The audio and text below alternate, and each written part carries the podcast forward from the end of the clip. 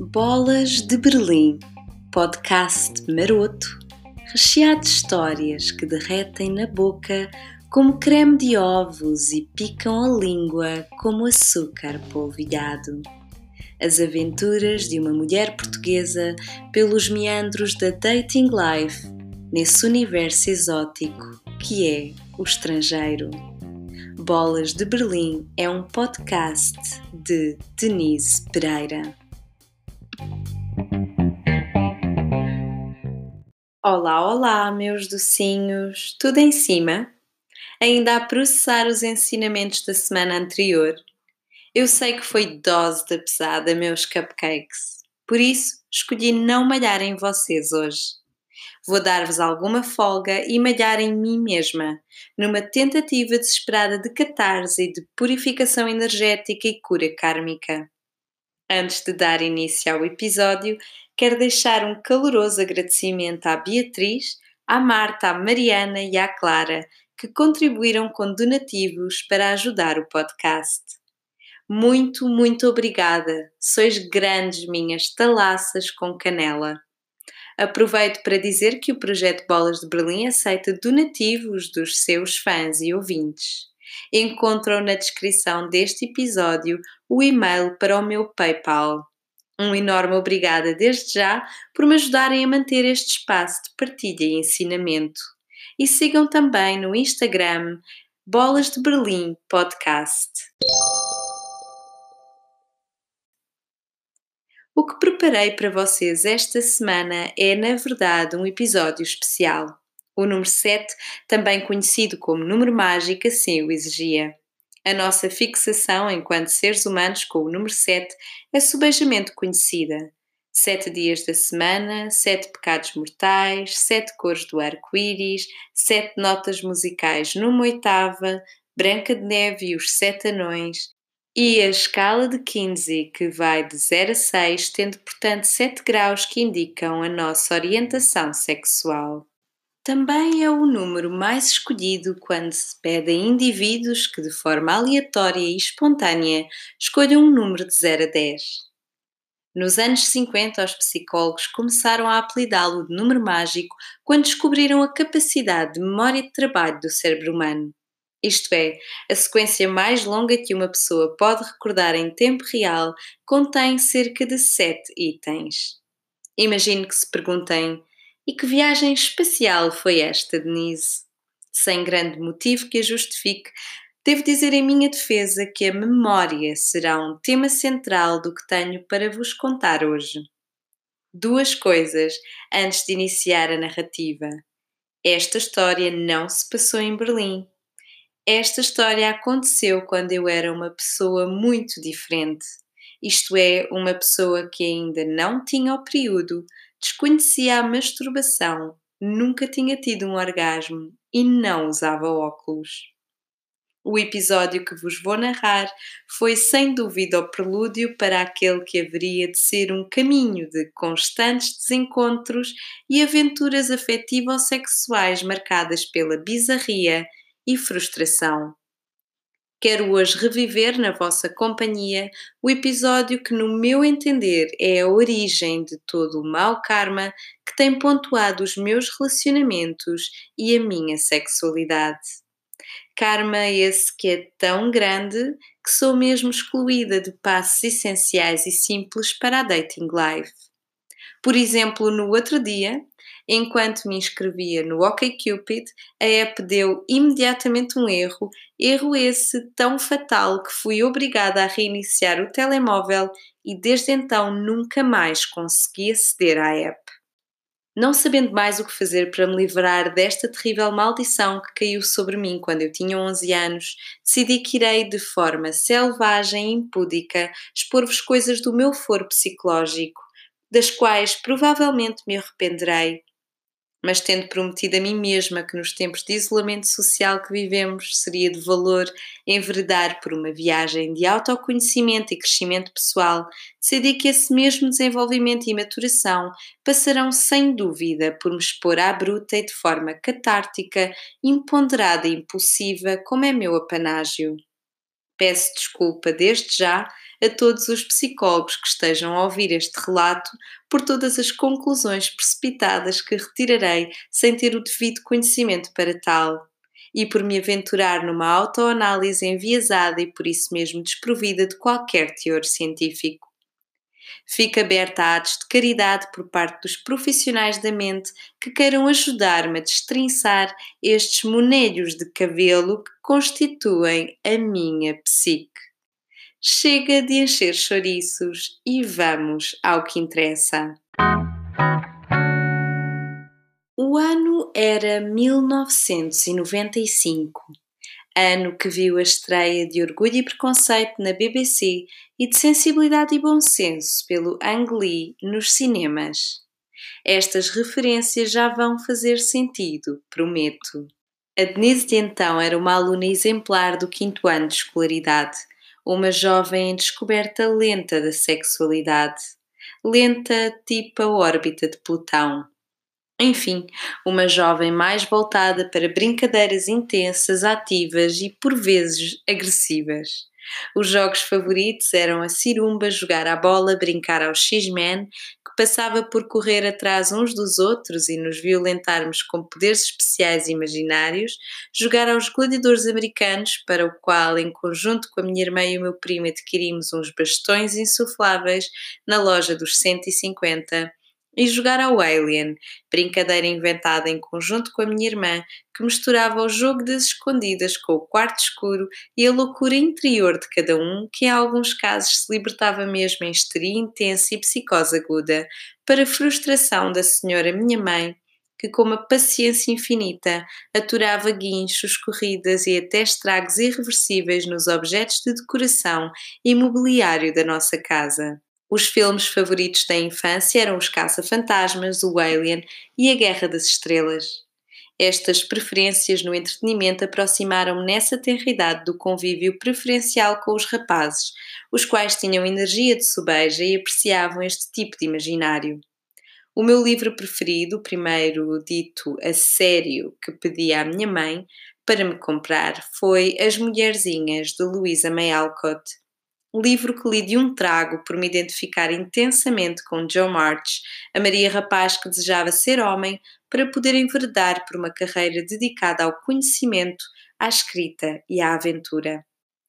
Tudo isso, mal sabia eu, começaria a mudar ligeiramente com novos ídolos que só cruzariam o meu caminho a partir do ano seguinte e que me inundariam com sentimentos românticos e expectativas em relação às relações amorosas que desafiam os princípios da realidade e que marcariam o início do fim da minha sanidade mental. Refiro-me aqui a um cocktail Molotov de fenómenos culturais tão dispares que vão desde o Japão à Inglaterra da Regência, isto é, a Sailor Moon cruzada com a obra da Jane Austen. Acho que é por isso que nos dizem para ter cuidado com as misturas. Atenção, os efeitos de um Mr. Darcy aos 14 anos são irreversíveis e extremamente irritantes. Nunca um homem lhe chegará sequer ao dedo mindinho. E ainda bem que só conheci o Capitão Wentworth do Persuasão, já nos meus vintes, porque senão a minha vida romântica e atividade sexual nunca teriam descolado. Nesta idade da inocência existia já uma proto-feminista que sonhava com a inseminação artificial e que não conseguia perceber porque é que alguns vizinhos não permitiam às suas filhas brincar na rua durante as férias do verão. Agora que já têm uma ideia da personagem central deste episódio, posso dar início à narrativa. Não sei bem como se iniciou esta tradição, mas numa certa manhã de primavera, no afamado intervalo dos 20 minutos ou intervalo grande, na C mais S do casal de São Brás concretizou-se uma cerimónia de casamento entre dois colegas da minha turma. Ainda hoje me recordo desse dia. Aliás, houve vários preparativos: encontrar madrinha, padrinhos, damas de honor, recolher flores silvestres para o buquê, encontrar um véu para a noiva. Aquilo foi um frufru de pelo menos uma semana entre risadinhas e noites mal dormidas pelo entusiasmo e adrenalina.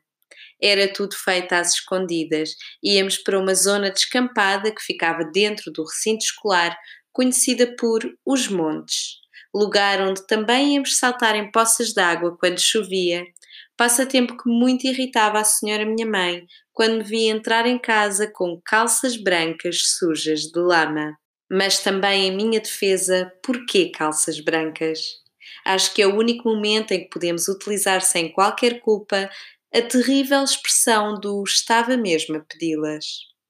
Voltando ao casamento que já me estou a distrair.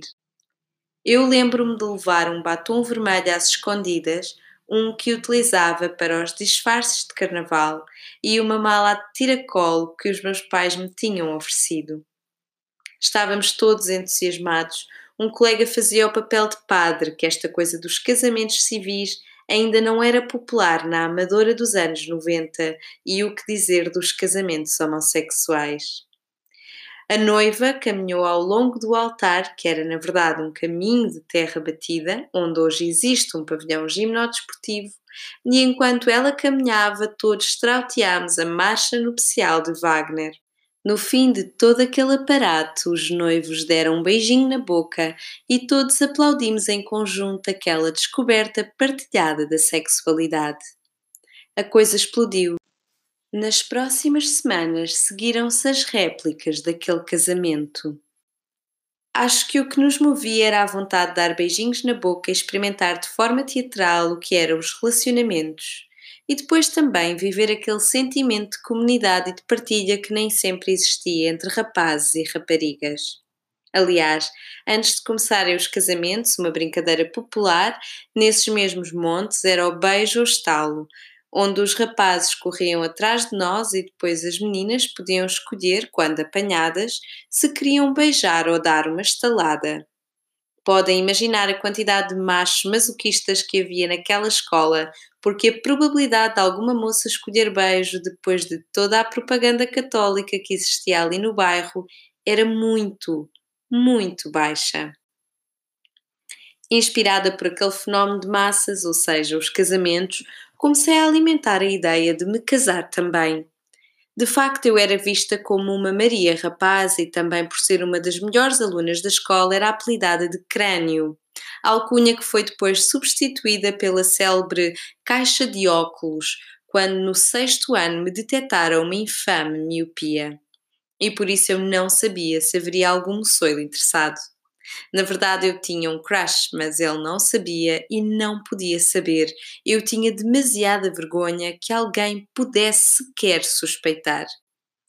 Como eu me dava muito com os rapazes da minha turma, uma vez, talvez enquanto brincávamos ao X-Men, deixei escapar que gostava de casar também tal qual Femi em documentários do David Attenborough, a performar um daqueles múltiplos rituais biológicos que sinalizam o período fértil e antecipa o acasalamento.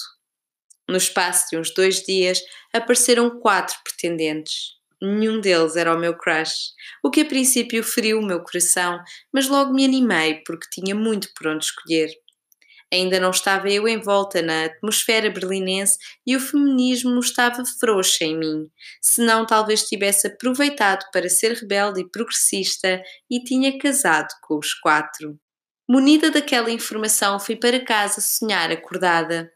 Eu, que até então desconhecia que alguém tivesse um interesse romântico em mim, agora descobri que tinha quatro potenciais noivos. Não sei se isto é fenómeno que acontece com todos os escritores, mas eu sempre me dei melhor no plano da imaginação. Ou seja, tudo parece fluir de forma perfeita quando imaginado. Eu julgo mesmo que vou ser capaz de fazer tudo aquilo a que me proponho, mas depois instala-se o princípio da realidade e a coisa há modos que murcha e encrequilha. Recordo-me do entusiasmo, claro. Eu ia casar aos 11 anos e dar o meu primeiro beijo. E tudo isto se ia compondo na minha mente ao som da Laura Pausini do Back for Good dos Take That ou de uma das minhas músicas favoritas dessa época, o Independent Love Song das Scarlett, que de tanto rodar no meu Walkman ainda hoje me transporta imediatamente para esse ano da minha vida. Música cuja letra eu não compreendia na totalidade, mas que, quando escutei no outro dia para inspirar as escritas deste episódio, me fez pensar quão influentes e determinantes esses versos terão sido de forma subliminar no processo de fermentação da ideia de mudar para a cidade do amor livre, que é Berlim. Cidade bem cheia de wannabe Mr. Darcy's, que, quando bem espremidos, rebentam asquerosos como borbulhas, revelando ser de facto meros Mr. Wickhams. E sim, quem não conhece Jane Austen não pode ser cada malta. Nessa tarde de excitação tive de tomar a decisão, e como a minha cabeça funciona por vezes de modo contraintuitivo, eliminei logo à partida o rapaz do qual mais gostava e que figurava nessa lista. Não sei se os meus ouvintes estão familiarizados com a teoria do apego, mas aos meus 11 anos eu era claramente alguém com apego maioritariamente evitante, e de uma forma que hoje em dia já não faz sentido para mim, decidi que tinha de escolher o rapaz pelo qual eu tivesse menos sentimentos. Sim, estou ciente que racionalmente é mesmo dar um ou vários tiros no pé. Até hoje só duas amigas conseguiram empatizar com esta escolha e por isso sejam brandos nos julgamentos que farão sobre mim e sobre as poor life choices da minha infância. Não sei explicar o fenómeno na totalidade. Por um lado, tinha vergonha de assumir publicamente os meus crushes e acho que a maior motivação era mesmo o medo de ser rejeitada. E assim foi. Decidi que me ia casar com o José Carlos, rapaz que era meu colega desde a primeira classe. Rapaz tímido, de poucas palavras e com o qual tinha tido até então muito poucas interações sociais e pelo qual não me sentia atraída. Denise, aos 11 anos, já gostava de complicar a sua vida e de sabotar a sua felicidade, e neste caso em particular também a felicidade dos outros. Quando me recordo destes dias longínquos, não deixa de me divertir o caráter austeniano das nossas interações de criança. Ao invés de ser eu a falar pessoalmente com o eleito, a aceitação do pedido foi feita através de um intermediário. Até ao momento da boda, não houve qualquer comunicação entre nós, tal era a vergonha. Na noite anterior, mal consegui pregar olho. Toda eu era uma mescla entre excitação e arrependimento. Claro que ser uma das noivas me colocava num lugar no qual eu ainda não tinha estado, o de mulher, e isso era empolgante. Mas por outro lado, eu nunca me dei bem com a exposição pública, ao contrário do que possa parecer, e uma parte de mim, a Denise tímida estava borrada de medo e arrependida por ter aceitado participar naquela histeria coletiva. É importante acrescentar que havia uma coisa acima de todas que me tirava o sono: o beijo. Eu morria de medo do beijo. Não que eu não quisesse, mas havia um trauma. E para o explicar, tenho de recuar um pouco mais. Não sabendo exatamente quando, mas uns anos antes deste casamento ter lugar, eu tinha sido beijada sem querer à frente de todas as crianças que brincavam na minha rua. Durante as férias de verão era comum brincarmos quase todo o dia e uma vez, enquanto jogávamos às estátuas, estava eu de olhos fechados, senti alguém aproximar-se de súbito e, eis que um beijo não pedido, não antecipado, surgiu no meio de risos de todos os que estavam presentes. Lembro-me de ficar muito triste e fugir para casa. Ninguém me conseguia acalmar. Durante dias andavam todos a dizer que eu e esse menino, o que me tinha beijado à força, éramos namorados. Mas como é que éramos namorados se eu não gostava dele e se ele me tinha beijado sem consentimento? uma vez mais despertava o feminismo em mim. Deus seja louvado. Acho que na noite antes do meu casamento era essa memória que me causava medo e não me deixava dormir, mas também o facto de eu não querer que o meu primeiro beijo fosse com alguém por quem eu não tinha sentimentos. E sim, eu sei que isto é muita intensidade para um piudinho do quinto ano, mas eu tenho Marte em escorpião. Apesar de tudo, no dia do meu falso casamento saí com a saia vermelha de pregas e empipoquei-me mais do que o habitual. Não ouvi uma única aula com atenção. Aliás, eu não sabia se era aula de inglês, matemática ou história. Tudo se misturava numa bola de nervos a prender-me o estômago. Não comi nenhum bolo no bar da escola, não brinquei em nenhum intervalo. Na verdade, eu nem conseguia respirar. Acho que só experimentei nervoso miudinho semelhante nos dias, horas, minutos e segundos que precederam as minhas provas de doutoramento. Todas as crianças da turma e outras que não eram da turma falavam do nosso casamento nos intervalos. Comecei a hiperventilar. A uma certa altura, o meu amigo, que tinha sido o mediador durante todo este processo, veio falar comigo sobre alguns preparativos. Faltava apenas uma aula para o grande momento e eu comecei a vacilar. Não era capaz, disse ao meu amigo. Não podia, não me queria casar com o José Carlos, tínhamos de cancelar. Ele pediu-me para pensar melhor sobre o assunto, disse que o Zé estava tão entusiasmado que até tinha trazido a aliança da sua avó e que se eu agora não casasse com ele, ele ia ficar muito triste. E deixando-me com toda esta culpa, regressou para o grupo dos rapazes. Passados uns minutos, esse mesmo grupo surgiu no topo das escadas onde eu e as minhas amigas estávamos a conversar. Nada me podia preparar para a telenovela mexicana que se seguiria. Sem qualquer aviso, José Carlos, rapaz até então introvertido e de poucas palavras, surgiu no topo das escadas e começa a gritar comigo, com alguma razão, confesso, e no meio daquela expressão de frustração e tristeza, por saber que eu já não queria casar, atirou as alianças vigorosamente escadas abaixo, abandonando a cena furiosamente.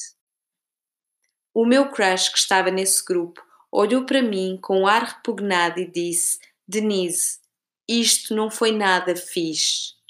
Eu comecei imediatamente a chorar, enquanto os outros se precipitaram a procurar as alianças que, entretanto, tinham saltado com o embate, sendo projetadas para o piso de baixo. Ali estivemos de cu para o ar durante vários intervalos a tentar encontrar as alianças dos avós do Zé Carlos e por fim lá conseguimos. E foi assim que eu parti o primeiro coração e iniciei um caminho de relações baseado em escolhas duvidosas e não aconselháveis, somadas a sentimentos de culpa, cocktail incrível e promissor na construção de relacionamentos saudáveis e duradouros tal qual efeito borboleta, o ressalto das alianças nas escadas do pavilhão B da C mais S do casal de Sombrás, naquela manhã primaveril de 1995, haveria de resultar num podcast maroto gravado em terras prussianas duas décadas mais tarde. José Carlos, se me estás a ouvir, Fica aqui o pedido de desculpas público pela humilhação e, acima de tudo, por partir o teu coração e as tuas expectativas. Espero que com a partilha pública e com este pedido de desculpas tardio eu possa realinhar os chakras e completar a limpeza kármica, habilitando-me dessa forma a recuperar os relacionamentos amorosos plenos e felizes. Vá, talvez isso seja pedir demais mas que pelo menos permita ao meu telemóvel instalar o OkCupid em condições e pôr-me a swipar a torto e a direito. E agora que já me conhecem todos os podres e sabem que sou nada mais nada menos do que uma noiva em fuga, me despeço prometendo regressar a Berlim nas histórias da próxima semana. Tenham cuidado se arriscarem ir à praia, meus doces. Portem-se bem senão daqui a um mês já estamos todos outra vez de castigo. Beijinho no ombro.